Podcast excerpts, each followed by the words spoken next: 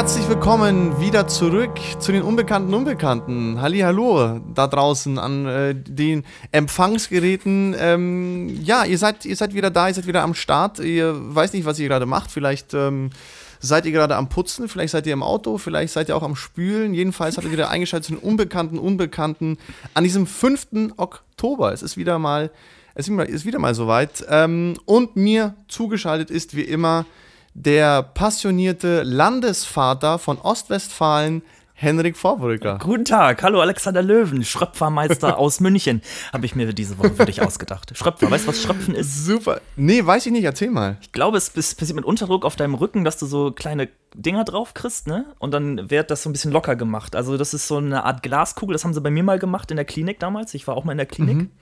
Ah, okay. Und das tut weh.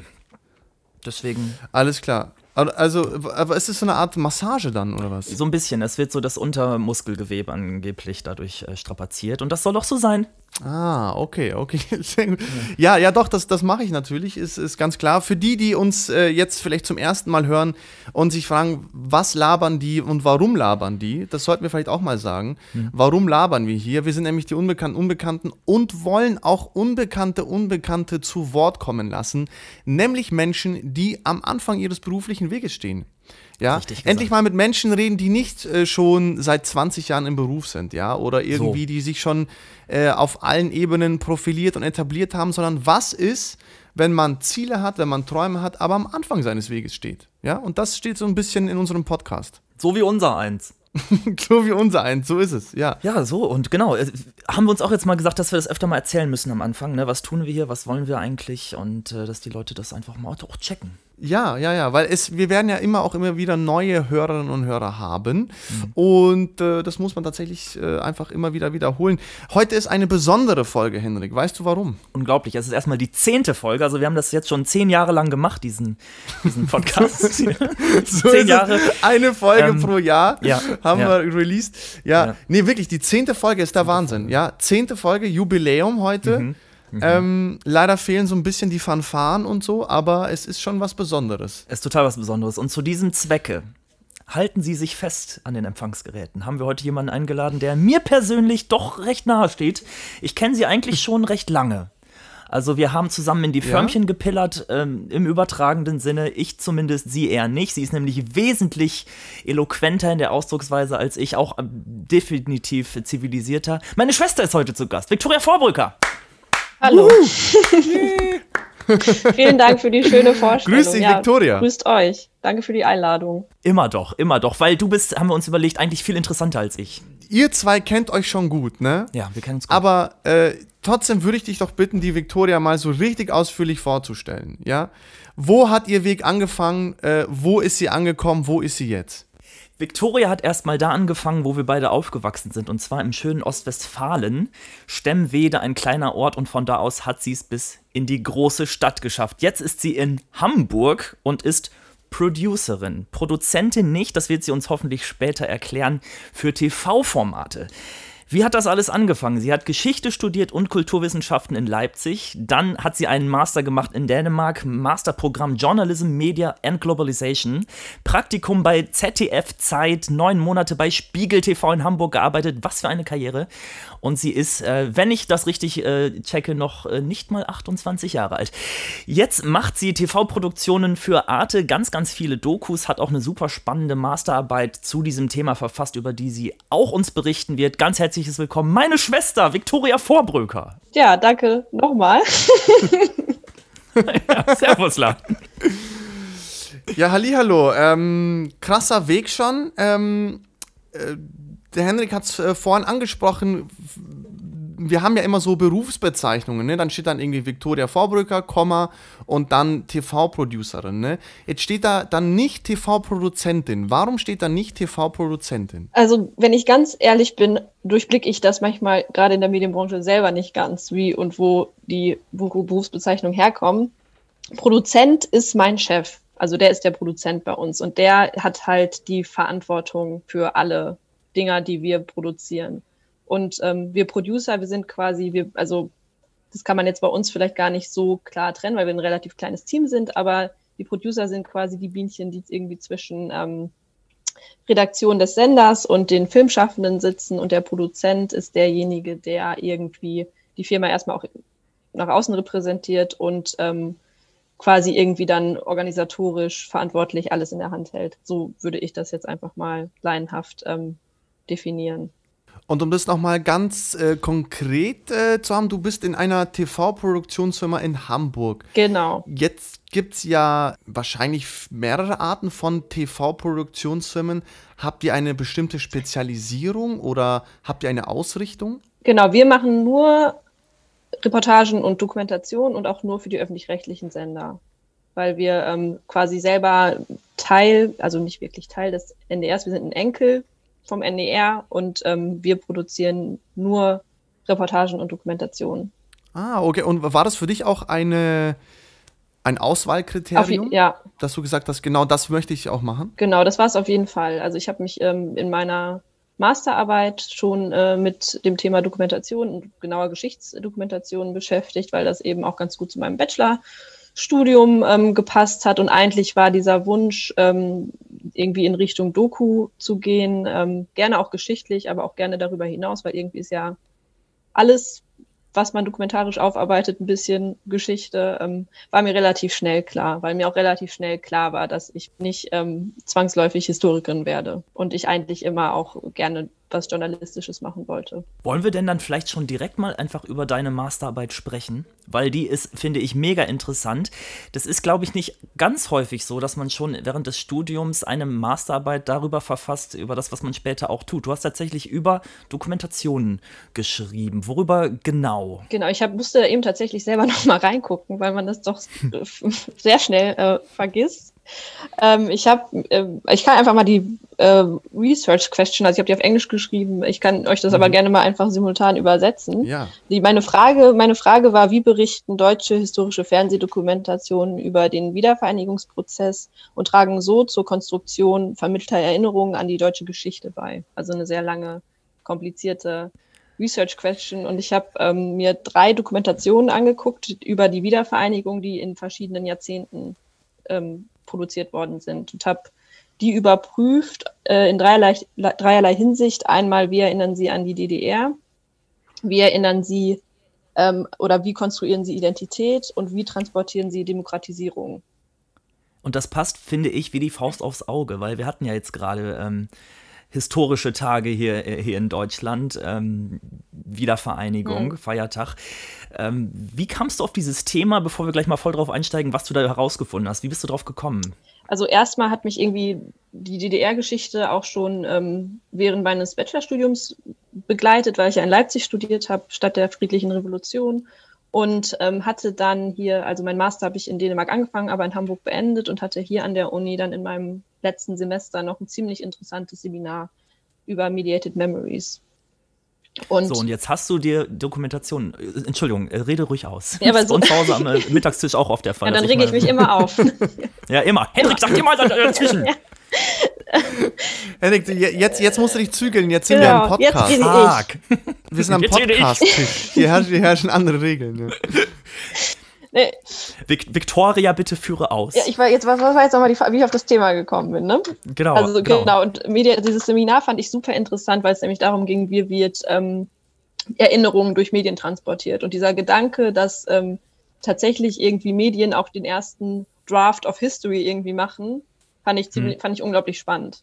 Und ja. ähm, irgendwie, als ich dann drüber nachgedacht habe, weil wir dann auch viel über Demokratisierungsprozesse gesprochen haben und inwieweit ähm, sind irgendwie Medien natürlich auch dazu da, gerade im öffentlich-rechtlichen Bereich ähm, irgendwie eine Demokratie zu stützen, hat sich mir die, irgendwie diese, dieses Thema aufgedrängt. Sehr gut. DDR und Wiedervereinigung. Und auch gerade war es, es war natürlich total aktuell, weil auch gerade irgendwie wieder dieser Rechtsruck im Osten ähm, aktuell war, wie ja auch heute irgendwie der noch aktuell ist und ähm, man sich schon gefragt hat, inwieweit ist vielleicht auch das Bild, was die Medien über die Geschichte und gerade diese, diesen Teil der Vergangenheit zeichnen, vielleicht auch irgendwie Mitschuld daran, dass Leute sich unterrepräsentiert fühlen. Sehr gut. Also sobald sich Medien sagen, wir wollen das jetzt ein bisschen historisch rekapitulieren, ähm, eignen sie sich ja auch so eine Meinungshoheit darüber an. Und genau die hast du jetzt ja so ein bisschen dadurch auch mal angeschaut. Ne? Was ist dir denn aufgefallen in Dokumentationen? Ich glaube, du hast mir auch mal erzählt, du hast dir drei angeschaut, ne? Eine sehr junge Dokumentation, vielleicht zehn Jahre nach der Wiedervereinigung, die nächste genau. ein bisschen später und die dritte natürlich noch ein bisschen später. Was hat sich in dieser Zeit verändert? Die letzte war, glaube ich, von 2015 und die war komplett anders als die hm. von, ich glaube, 1999 war die erste.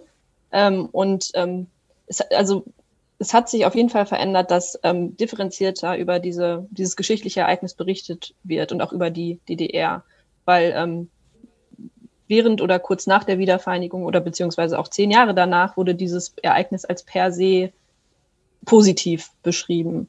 So und auch ja. irgendwie so genutzt, was jetzt heute gar nicht mehr so unbedingt der Fall ist, um unsere ganz dunkle Geschichte davor zu überschreiben. Also dann gab es Symbole in den Dokumentationen, wie Helmut Kohl vor der Frauenkirche steht so und sagt, wir mhm. sind wieder ein Land so und irgendwie mhm. alle einbeschwört auf eine Gemeinschaft, die ja eigentlich relativ künstlich geschaffen wurde über Nacht so. Ja. Und das ist so das Narrativ, das sich durch die erste Doku zieht und so desto, also bei uns in der Geschichtswissenschaft nennt man das Historisierungsprozess, also je mehr ein Ereignis in die Vergangenheit rutscht, desto ähm, mehr lernt man ja auch daraus oder desto mehr mhm. kann man darüber analysieren und sagen und desto mehr verändert sich eine Erzähl, also eine, eine Narrativ.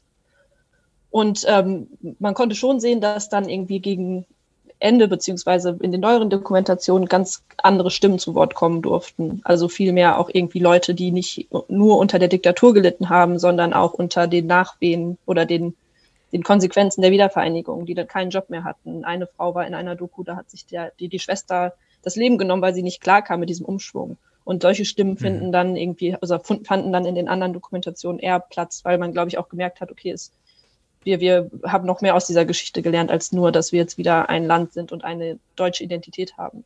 So, und das war eigentlich so also der, das Interessanteste.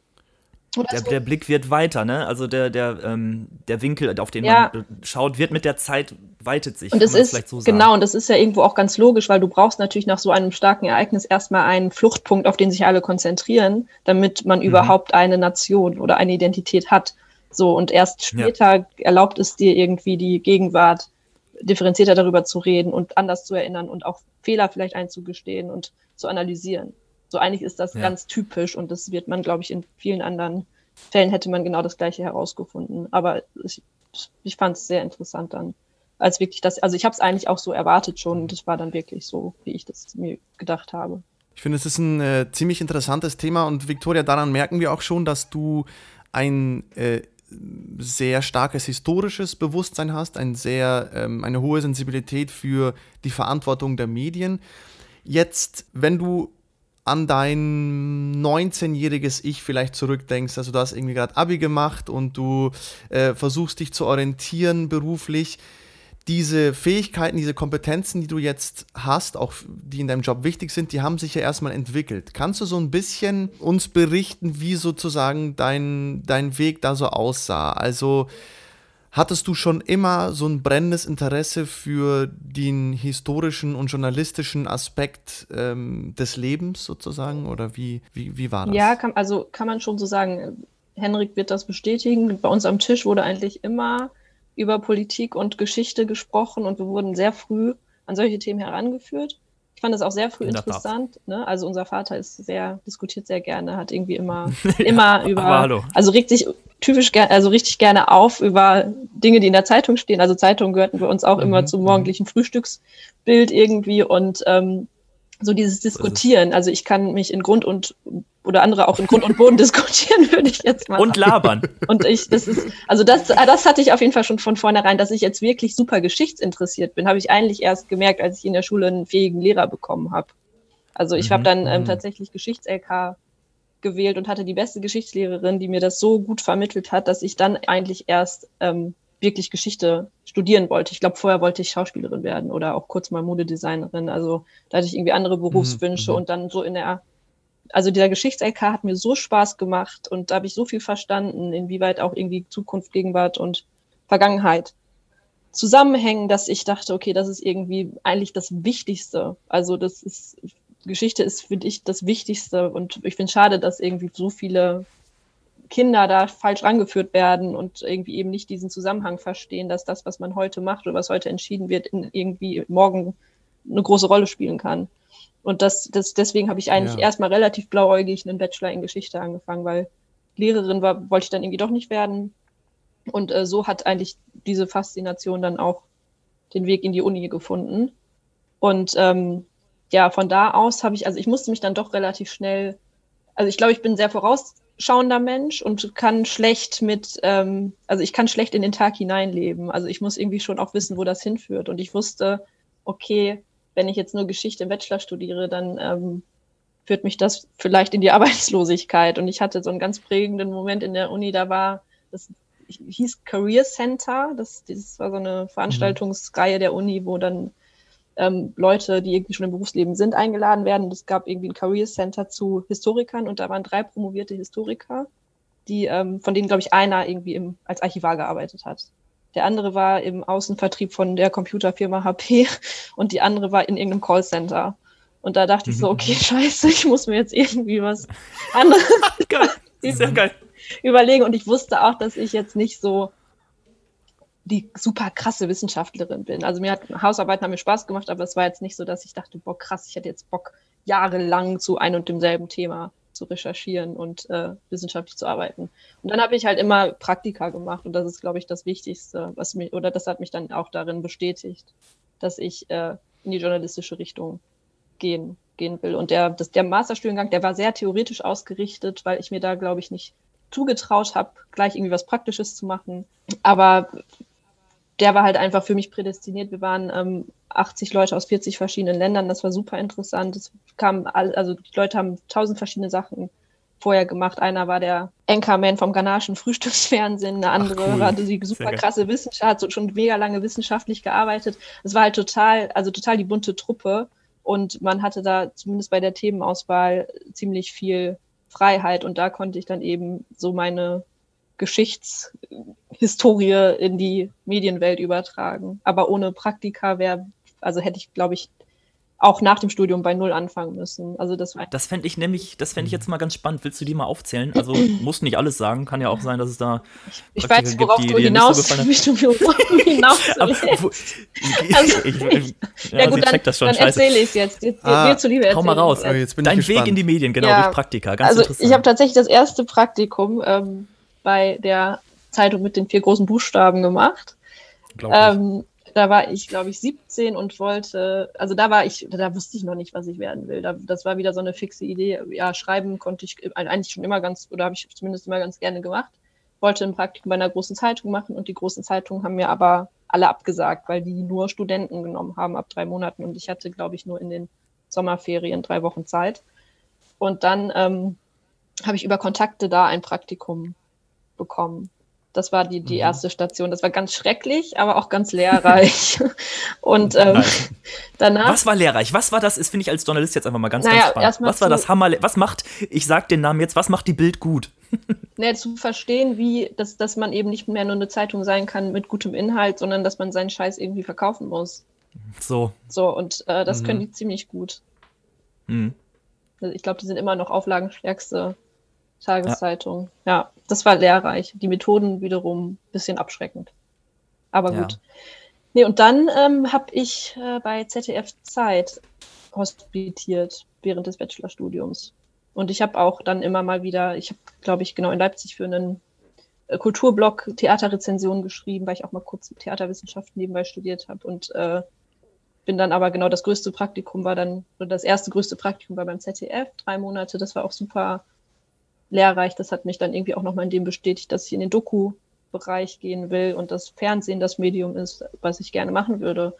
Und dann, ähm, genau, nach Dänemark, als ich dann in Hamburg angekommen bin, habe ich mir einen Praktikumsplatz bei Spiegel TV gesucht ähm, für Arte, für Arterie durfte ich dann da mit recherchieren und äh, mitarbeiten und ähm, wurde dann gefragt, ob ich länger bleiben will als studentische Hilfskraft, was ich dann gemacht habe. Genau. Einmal habe ich dich besucht. Ich Hammer. finde aus Hochhaus, Hochhaus und Business und so.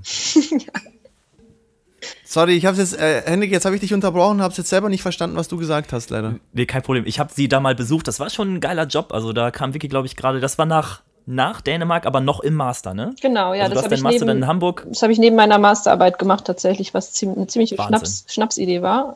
Aber Also da war, ich habe sie nie zu sprechen bekommen. Sie war nur am Arbeiten, glaube ich, in der Zeit. Ja, ne? also wirklich schon Master und Spiegel TV, alter Schwede. Da hat sie in so einem Glaskasten gesessen, ganz, ganz, ganz hoch oben über den Dächern Hamburgs in einem ultra, Ja, das ultra Haus- Business Tower. Das war toll, ja. Ja. Genau, aber da ging es dann eben auch nicht weiter für mich und äh, dann ähm, habe ich wiederum, das muss man auch einfach mal ehrlich so sagen, über Kontakte den Job bekommen, den ich jetzt habe. Ähm, ja, ich, ich wollte so au- aus deiner Erzählung so ein, ein kurzes Zwischenfazit ziehen. Was mir nämlich immer wieder auffällt, ist zum einen, wie wichtig Lehrerinnen und Lehrer dann doch sind und welchen Einfluss sie auf, auf die Schüler ausüben. Weil du ja von, von deiner Geschichtslehrerin erzählt hast, äh, die ähm, einen wesentlichen Einfluss auf dich hatte und auf deine, auf deine Karriereentscheidung. Also ähm, an alle ähm, zukünftigen äh, Lehrerinnen und Lehrer, die uns hören, das ist ein total verantwortungsvoller Beruf und man Wahnsinn, sieht ja, ja. hier werden Karrieren geprägt und Wege geprägt, so. die, wo man einfach schon in der Schule damit anfängt. Und das Zweite, was ich von diesem Zwischenfazit Fazit, ähm, für, für mich auch rausziehe, ist, wie wichtig einfach am Anfang seines, äh, seines beruflich, seiner beruflichen Orientierung, wie wichtig da Praktika einfach sind. Ne? Weil du dann ja genau von diesem ganzen Theoretischen, das in der Uni ja oft auch überhand nimmt, ähm, von dem ganzen theoretischen Denken mal wirklich ins ganz konkrete Arbeiten kommst und genau siehst, okay, was taugt mir jetzt, was nicht, mit welchen Kompromissen ähm, bin ich einverstanden und mit welchen halt eben auch nicht und such dann was anderes. Ja. Und genau dazu, äh, weil du ja bei Spiegel TV und das deine vorletzte Station war, ne? Weil, ähm, also, oder beziehungsweise die letzte vor deiner jetzigen Genau. TV-Produktionsfirma. Warum bist du dort nicht geblieben? Was hat dir nicht gefallen? Ich meine, Spiegel TV ist ja sehr renommiert, das ist ja eine absolute Nummer 1 Adresse. Warum äh, hast du nicht gesagt, hier werde ich meine Karriere weitermachen? Also ich wäre da geblieben, wenn es was für mich gegeben hätte da. Es war, es, also das Timing hat, glaube ich, bei beiden oder bei, also genau bei beiden eigentlich nicht gepasst, weil eigentlich wollten die schon, dass ich bleibe. Ich wäre auch gern geblieben, es gab aber keine Stelle. Und ähm, dann haben sie gesagt, gut, wollen wir das nicht erstmal so machen, du bleibst irgendwie jetzt noch ähm, sechs Monate als studentische Hilfskraft hier. Das hätte aber bedeutet, dass ich meine Masterarbeit nicht hätte abgeben können. Und irgendwie dachte ich so, nee, das ist, also, es war mir dann auch zu unsicher. Und ähm, da habe ich gesagt, in, nee, tut mir leid, dann, ähm, also als studentische Hilfskraft will ich jetzt erstmal nicht weiterarbeiten, weil ich will das jetzt auch, ähm, also ich will auch mein Studium jetzt fertig haben. Dann ging das eigentlich relativ schnell. Also das, als ich noch da war, hat sich eigentlich eine Kollegin, hat, die, mit der ich mich gut verstanden habe, kam dann zu mir und meinte so, ey, soll ich einfach mal meinen alten Arbeitgeber fragen? Die, und hat mir halt, also das ist jetzt mein jetziger Arbeitgeber, ob die nicht irgendwie. Mhm. Und damals dachte ich noch, das ist auch, also dass ich ein Volontariat machen muss. Also ich wollte bei, bei Spiegel TV eigentlich ein Volontariat machen, weil, weil ich eben dachte, das ist so der gängige Weg. Und dann Ja. ähm, hat, hat meine Kollegin ihren alten Chef angerufen, meinen jetzigen Chef, ähm, und ihm geschrieben, ob, er, ob sie eine Volontärin suchen. Und er meinte dann so, nee, eine Volontärin nicht, aber eigentlich jemanden, der schon richtig mitarbeiten will. Hammer. So, weil das war für mich Mega. natürlich irgendwie mega der, also habe ich nie im Leben dran gedacht, dass ich jetzt direkt, was, also das ist voll traurig und das ist vielleicht auch eine wichtige Nachricht an Leute, die das Gleiche machen wollen, dass man sich nicht ähm, oder sein eigenes Licht nicht unter den Scheffel stellen darf, so und dass man sich auch gerne mehr zutrauen Sehr darf gut. und dass man halt auch, also ich meine, ich halt aus heutiger Sicht, ich hatte einen Master in der Tasche, ich habe schon mehrere Praktika gemacht und man ist ja nicht blöd, so und eigentlich bringt einem das Studium rein wissenschaftlich eh nichts für das, was man dann später praktisch macht, so und ähm, ganz oft macht man ja im Volontariat auch nur das, was man eh später macht, so und ähm, da war man einfach, hatte man einfach noch nicht das Selbstbewusstsein und ähm, habe ich mich mit dem, also meinem jetzigen Chef getroffen, der dann meinte, so eher irgendwie suchen wir halt eine Person, die das und das und also das war, da war ich noch nicht Producerin, da habe ich dann als Redakteurin angefangen. Genau, und da meinte er, wir suchen halt jetzt nicht unbedingt eine Volontärin, sondern äh, jemand, der uns irgendwie redaktionell gleich unterstützt. So, da lernst du zwar nicht so viel, aber du kriegst mehr Kohle. So, das war, das hat er wirklich so. Und ich so, ja, okay, Mega. das ist natürlich mega. Bin total beseelt nach Hause gefahren von diesem Bewerbungsgespräch und äh, hatte dann ein paar Monate später den Job. So, also eigentlich noch Wahnsinn. während ich noch beim Spiegel war. Also ich wäre da geblieben, aber es war dann irgendwie so schicksalhaft, dass ich dann gleich schon ähm, Gespürt hast, das muss es sein. ja. Ja. und im Endeffekt machen wir die gleichen Sachen. Also, ne, ich war da auch bei den Co- und Auftragsproduktionen bei Spiegel TV und ähm, im Endeffekt machen wir jetzt das Gleiche. Wir haben halt nur nicht so einen tollen Namen.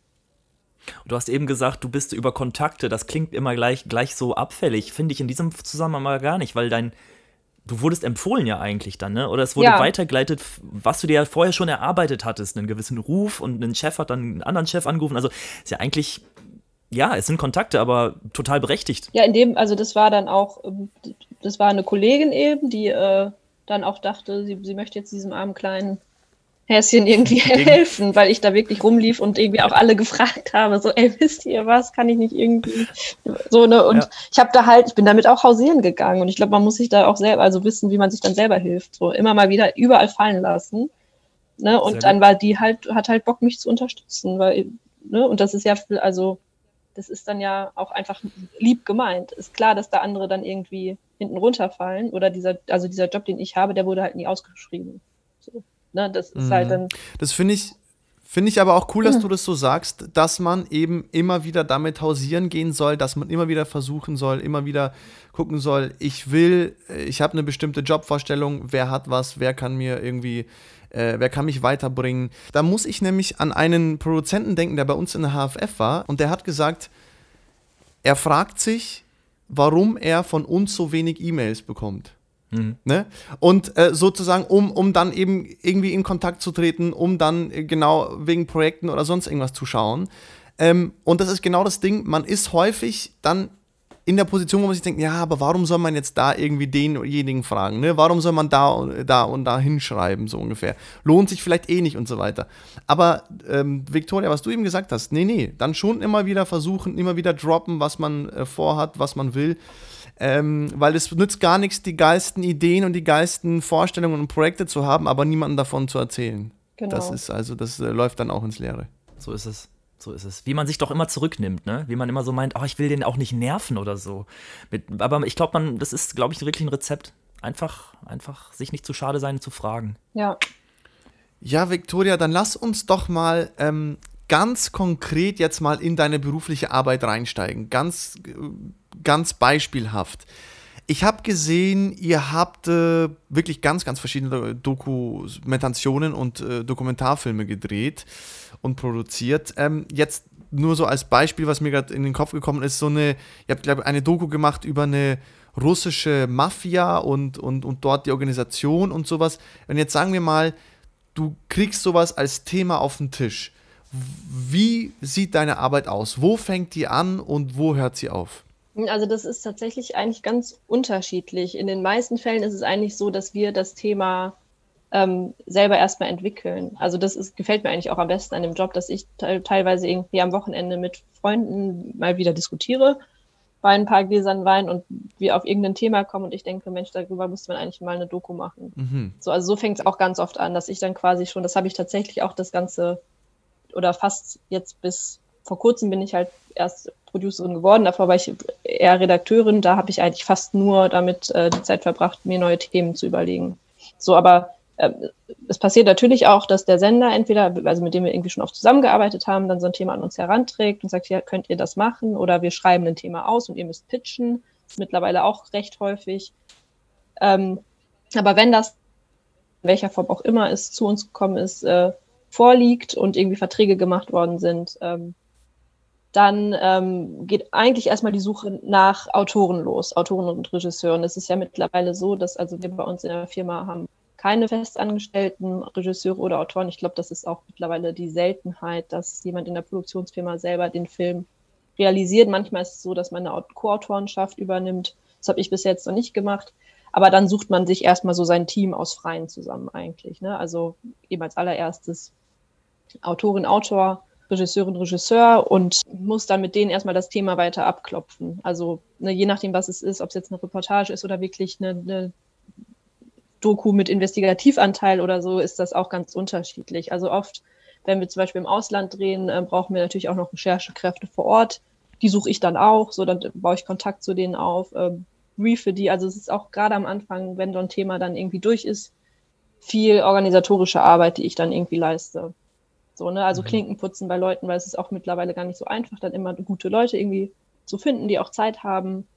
und mit denen dann quasi besprechen, gut, was muss jetzt als nächstes passieren. Und das ist dann eben oft so eine Art Drehbuch. Also bei uns nennt man das dann nicht Drehbuch, sondern Treatment, ähm, weil man kann ja eine Doku nicht wirklich durch, äh, durchplanen ja. und ähm, wo man dann aber irgendwie dem, also das macht dann oft auch der Autor selber, aber dem, ich bin dann quasi die Instanz, die das überprüft und ähm, noch Tipps gibt und sagt, hm, da, das muss jetzt irgendwie aber noch rein und die, die dann auch wieder die Verbindung zur Redaktion herstellt, wenn die ihr Feedback geben, so was fehlt noch, was, was wollen wir unbedingt drin haben, was fliegt vielleicht raus. So, dann arbeitet man irgendwie so in diesem Dreiklang zusammen weiter am Konzept und ähm, wenn es dann ähm, daran geht, dass es irgendwie losgehen kann und der Film gedreht werden soll, dann ähm, bin ich zusammen mit oder tue ich mich mit den Leuten aus unserer Produktion. Also wir sind quasi eingeteilt in Redaktion und Produktion zusammen und äh, erstellen einen Drehplan und also auch natürlich immer in enger Zusammenarbeit mit äh, dem Filmschaffenden.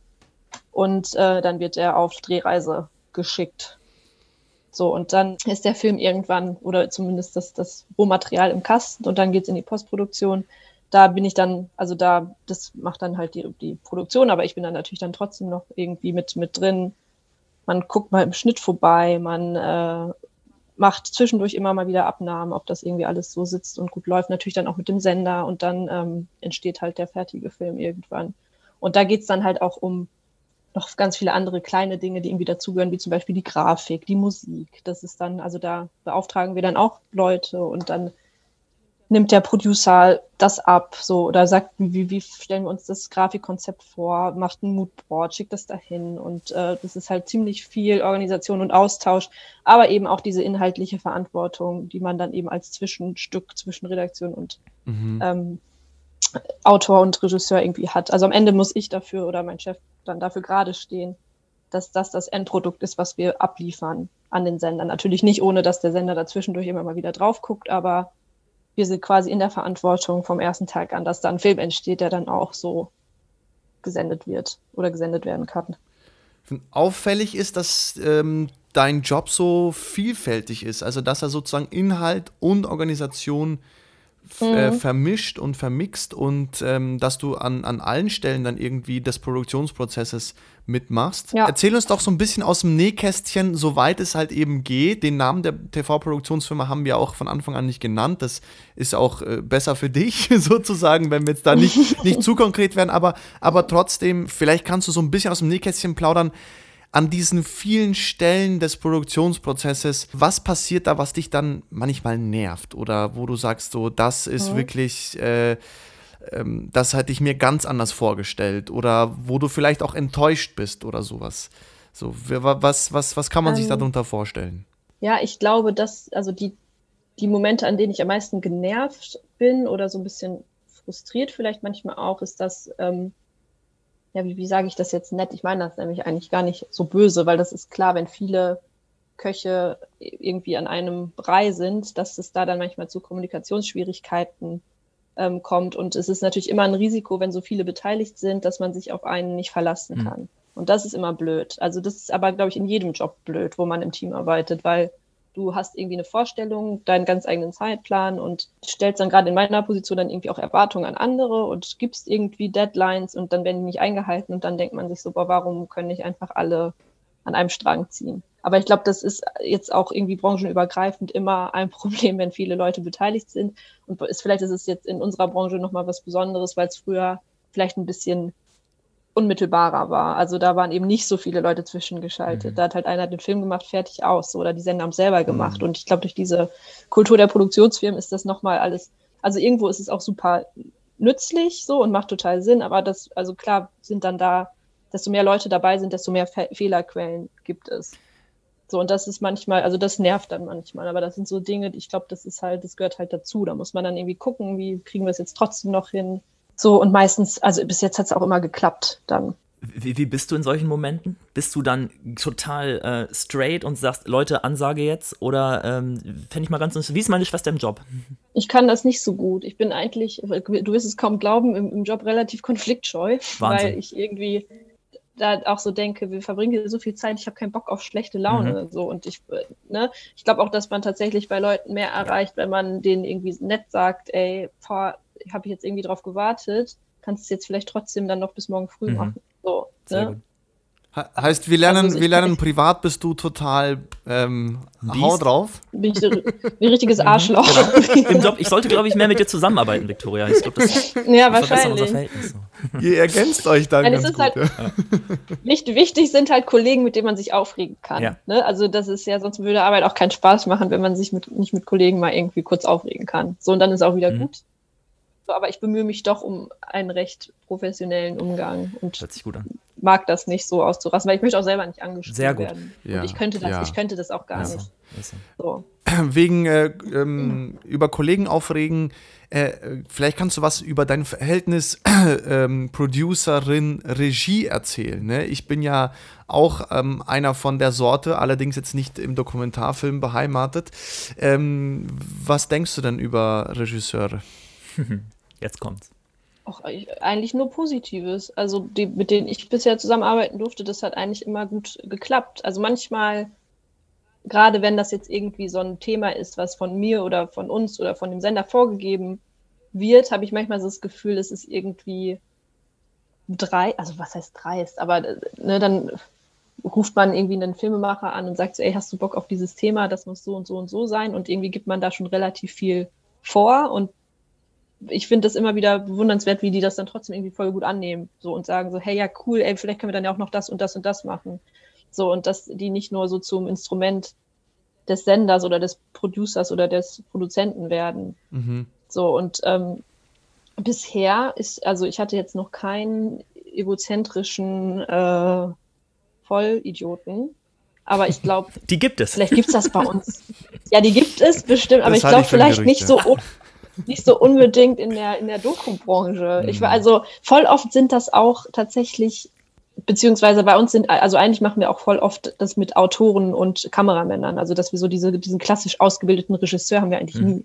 So, ne, das, die machen dann zwar auch Regiearbeit, aber das sind voll oft auch Leute, die irgendwie vorher was ganz anderes auch studiert haben. Mhm. So die, wie, wie ich da vielleicht auch dann irgendwie reingerutscht sind und die dann wirklich auch eine Passion für, also ne, wenn man dann irgendwie so überlegt, okay, das ist jetzt ein Naturthema, da ist die total gut mhm. für. Oder das ist ein Geschichtsthema, ja, die hat doch Geschichte studiert auch. Mhm. So, mhm. ne, und das ist, ich glaube, dass äh, irgendwie ist das dann vielleicht eine andere Art oder ein anderes Selbstverständnis der Filmemacher, dass sie irgendwie nicht wie bei jetzt großen Kinoproduktionen oder irgendwelchen krassen Spielfilm da irgendwie unbedingt ihre Note draufdrücken müssen, sondern es geht ja wirklich auch um Wissensvermittlung. Mhm, also die, du hast die Erfahrung gemacht, dass die Dinge annehmen, die du ihnen sagst. Jetzt würde mich ganz arg interessieren, wie viel darfst du vorgeben in, von deiner Position aus?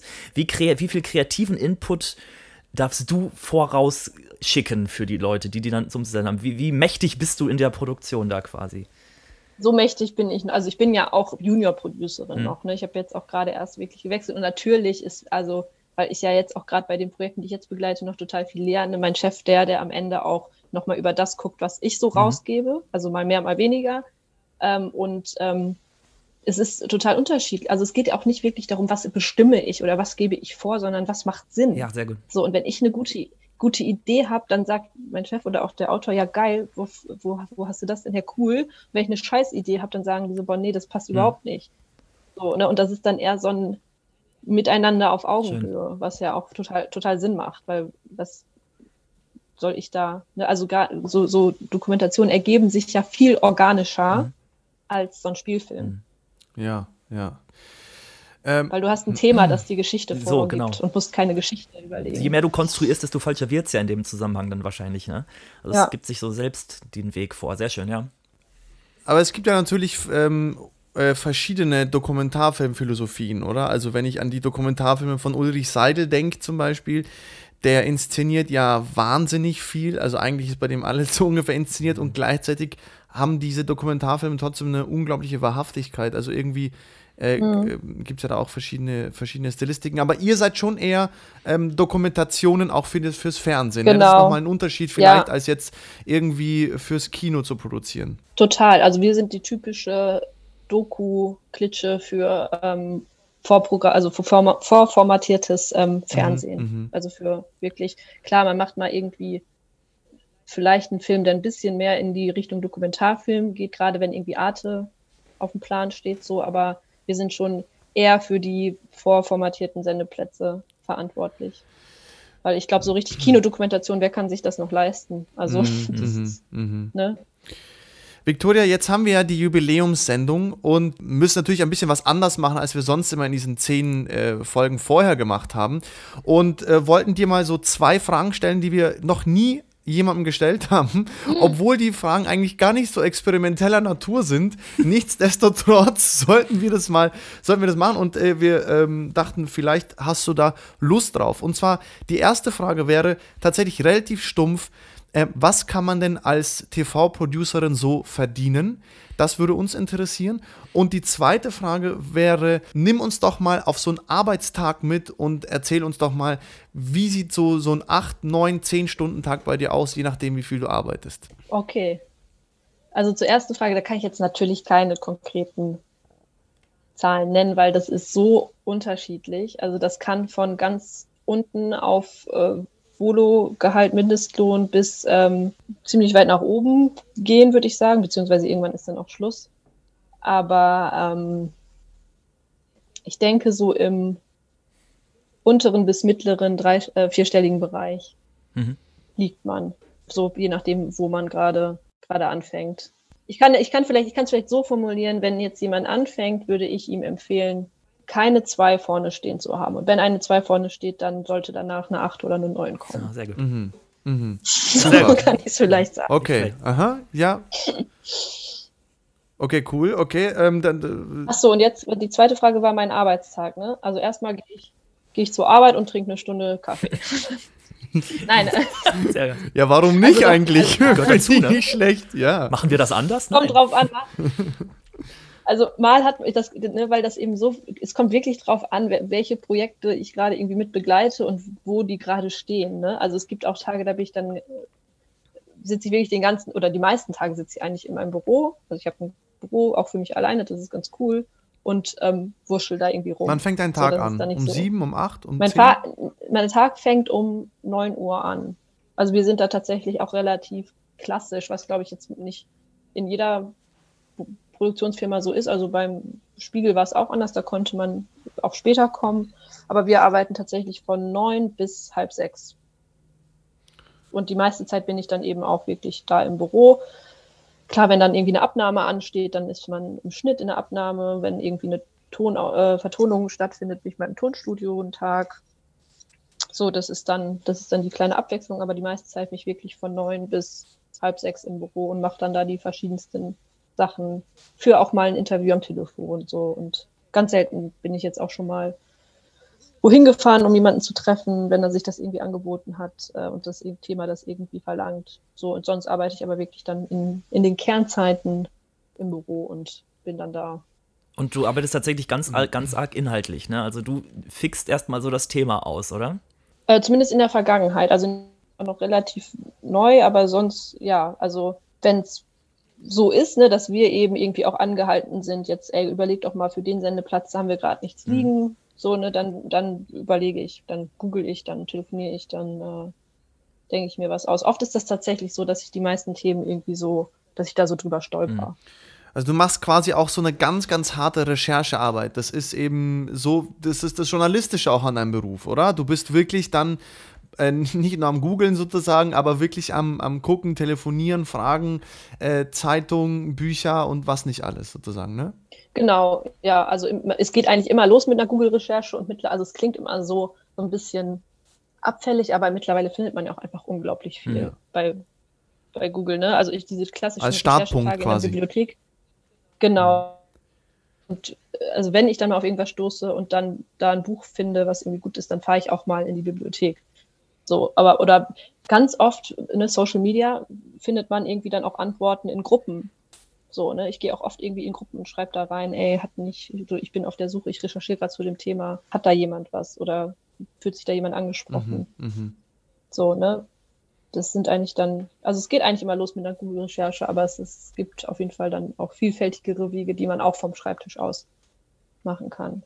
Aber so dieses klassische Investigativ journalistische rausfahren, so das ist, ähm, das würde, wenn dann, wenn wir dann mal so eine Doku machen würden, der Autor wahrscheinlich übernehmen. Mhm, so, ich bin mhm. auch oft da, also das ist dann vielleicht, also das ist nichts, was mich nervt, aber das ist so vielleicht das, was man wissen muss, dass man zwar auch inhaltlich arbeitet, aber irgendwann gibt man das Baby eben in andere Hände. Mhm.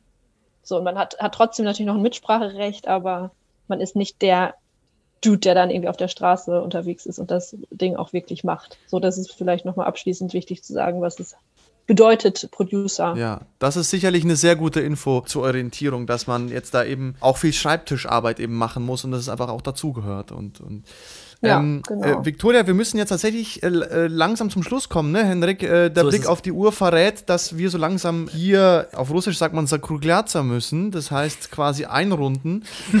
sehr schön. ähm, sehr schön genau, wir müssen uns einrunden. Äh, ich hätte so als, als letzte Frage an dich, meinerseits, und dann hat Henrik vielleicht noch eine, wie geht es bei dir weiter, beziehungsweise wie soll es bei dir weitergehen? Hast du da irgendwie eine Vorstellung von, willst du dann mal Produzentin auch sein oder willst du vielleicht Regisseurin sein oder wie, wie geht es bei dir in den nächsten Jahren, Monaten idealerweise weiter?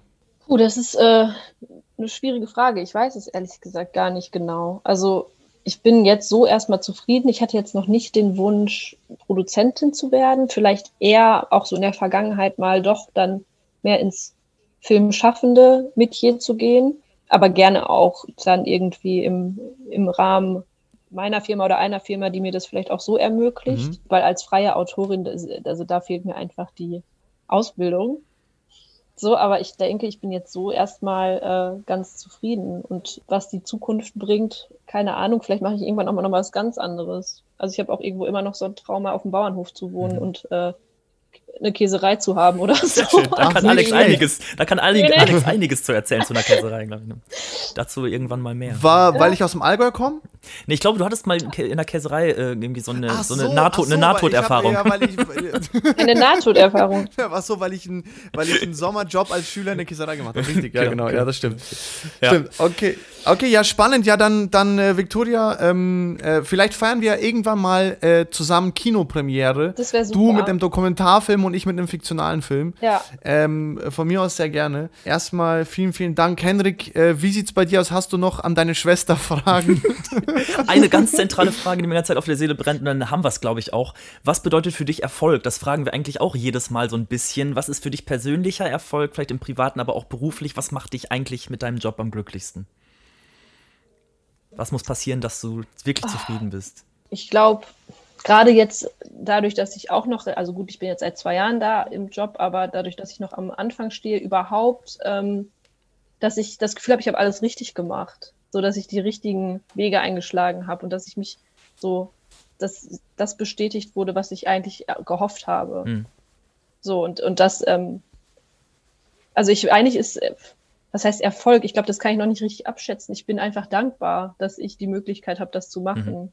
Und dass ich nicht wie ganz viele andere irgendwie prekär von einem, von einem befristeten Vertrag zum nächsten hopse oder gar nichts ja. habe.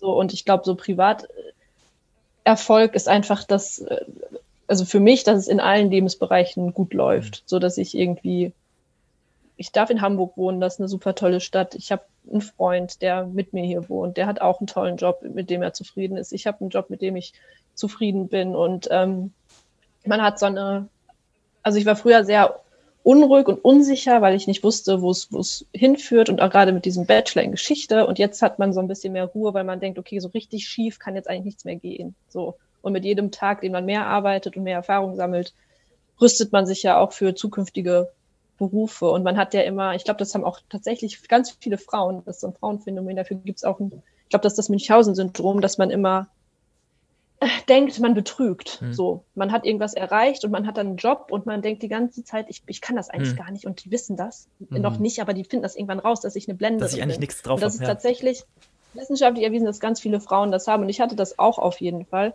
und ich glaube, das geht so langsam Schön. weg, so dass ich irgendwie, selbst wenn jetzt irgendwas passieren sollte oder ich meinen Job verliere, ich irgendwo anders hingehen kann und dann einen Rucksack mit Erfahrungen mitbringe und nicht nie wieder irgendwie in so einer Unsicherheit bin, wo ich denke, ich irgendwas, ich, ich kann mich nicht alleine versorgen oder ich weiß jetzt nicht, wie ich weitermachen soll. Kenne ich eins zu eins genau diese Zweifel. Ich glaube, in mir steckt doch mehr Frau, als man meint. Ähm, Victoria, tolles Schlusswort eigentlich, oder Alexander? Also das äh, macht ja, doch Mut. Total. Man hat was gelernt, man hat sein Rüstzeug dabei Und es, äh so ist es. Und mir hat, mir hat der Satz gefallen, den nehme ich mit. Man, mit jedem Tag äh, wird man äh, sicherer und mit, mit jedem Tag verliert man die Zweifel an dem, was mhm. man macht. Von daher, ähm, Victoria, vielen, vielen Dank. Ähm, auf das noch ganz, ganz viele weitere Tage kommen, wo wir Zweifel ablegen. Ja, liebe Hörerinnen und Hörer, bleibt uns gewogen. Und ähm, ich freue mich sehr auf die nächsten 10 und 20 und 100 Sendungen, die da noch folgen werden. Ich mich auch. Ja, danke schön, dass ich bei euch sein durfte. Wir danken dir. Hervorragend. Macht's gut. Ciao, ciao. Tschüss.